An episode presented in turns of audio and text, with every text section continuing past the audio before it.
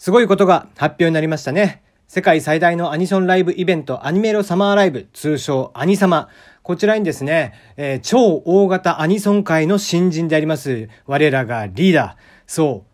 う、渡辺正幸、あ、違う違う違う、そっちの正幸じゃねえや。鈴木正幸さんが参戦です。いやー、これはびっくりですね。まあまあ、今年の1月からのアニメでした、かぐや様は告らせたい。こちらのですね、えー、オープニングテーマでありました、ラブドラマティックというね、曲が、まあ非常に好評だったということで、えー、それに、えー、まあ、ね、えー、それがあったのでということで今回おそらく出演ということになるとは思うんですけども。いやー、すごいですね。ねもう今の若い子たちが、マーチンのことをどれだけわかるのかっていう 話なんですが。まあでもね、なんか曲自体は M ステとか、まあいくつか歌番組とかでも歌ってたんだっけ？結構ね、評判も良かったっていうことは、あの、ネットでも評判とか見てましたんでね。うん。えー、8月30日、こちらの日は、大石正義くんがね、えー、男性が一人かなと思ってて、えー、マネージャーさんか誰かからですね、あ男性アーティストもう一人決まりましたつって、やったーって誰？って言ったら、えー、マーチンですって。え えーみたいな話になったらしいんですけども。ね、えー、まさかの、えー、まあ、今年だけかもしれないけどね、まあ、今後ね、えー、アニソンぜひ歌ってほしいけどね、うん、やっぱすごい上手いからね、この人。うん。びっくりするぐらい上手くて、やっぱりだから、あの、実際さ、あの、聞いてたんですよ。その、ラブドラマティックですね。えー、まあね、あの、デュエットで歌ってて、もう一人の子は完全に歌手というか、えー、声優さんなのかな？うん、もう音圧が違うのね。で、他のやっぱりアニソン歌手とも比べても音圧が違うわけ。結構だから、アニソン歌手も含めて最近の歌い手さんって薄っぺらい声の人が多いんですよ。音圧っていうものが非常に足りないんですよね。うん、別にそれが流行りだからいいとは思うんだけど、それはそれで、あの、時代に合わせた形で求められてるのが多分そっちなんだろうなっていう気はしてるんだけど、もう俺らなんかね、昭和から生きてきた人間からすると、マーチン、鈴木正幸さんみたいなね、こう、音圧の分厚い、もう腹の底から声が出てるみたいな、歌っていうのもですね、やっぱ聞いてて、こう、あ、しっくりくると。そしてあの、本当にうまいなと思うわけなんですよね。ぜひですね、えー、まあ、会場を沸かせていただければなと思っておりますね。えー、まあ、ね、えー、実際にイベント後とかに何か映像が見れたらなとは思っていますけどもね。では今日もやっていきましょう。改めましてこんばんは、テリーのよもやますぎる部屋、テリーでございます。えー、今日は、えー、もう、美人なしで、やろうかなと思ってます。あの、まあ、久々にちょっとテーマを自分で設けて喋ろうかなと思っていますので、そちらに合わせた形で喋っていきます。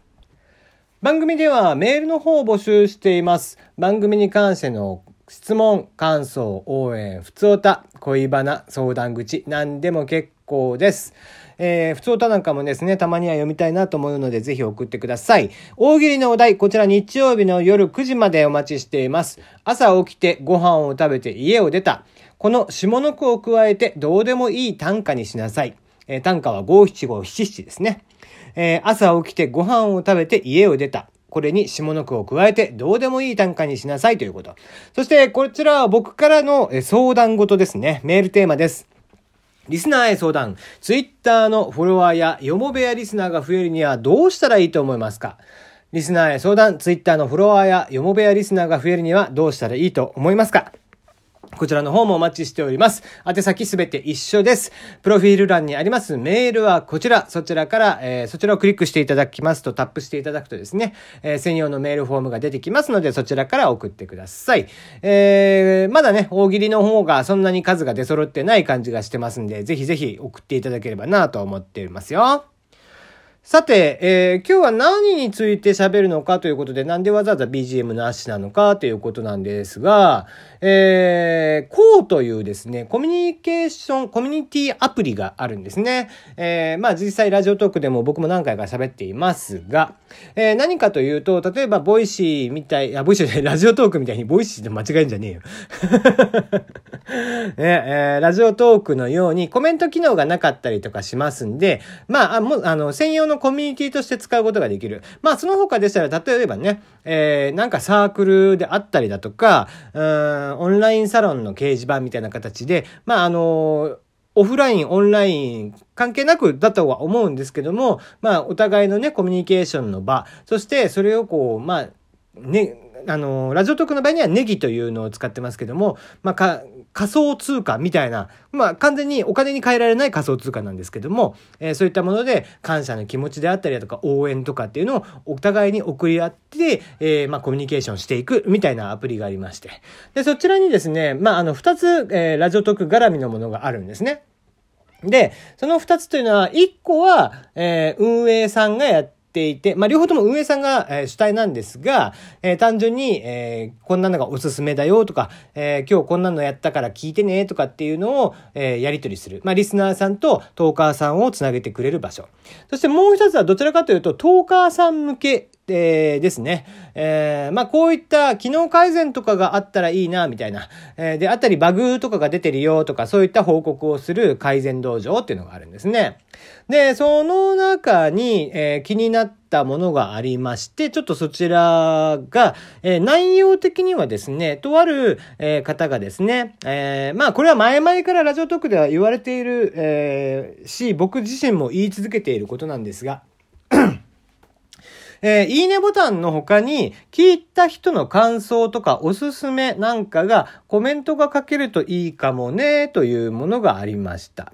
で、それに対して、えー、とあるトーカーさんが、まあ、えー、自分はあんまりそれは必要ないと思うと。で、まあ、その理由としては、えー、まあ、一つは、えー、実際にやったところでコメントが誰からも来ていない。ってなってくると、ああ、もうやっててもしょうがないなって思う人がいるっていうことが一つ。もう一つは、例えばイチャモンとか、えー、クレーム？まあ、ね、理不尽なクレームとかも出てくるでしょうみたいなことですね。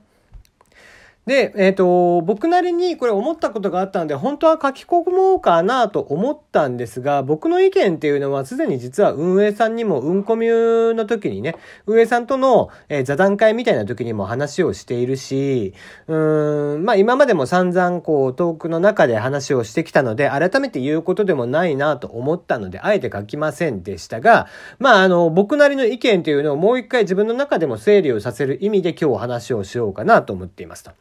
で、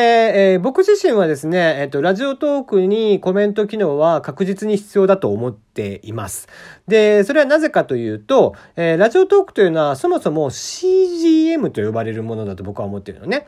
えー、CGM というのは consumer generated、えー、メディアといって、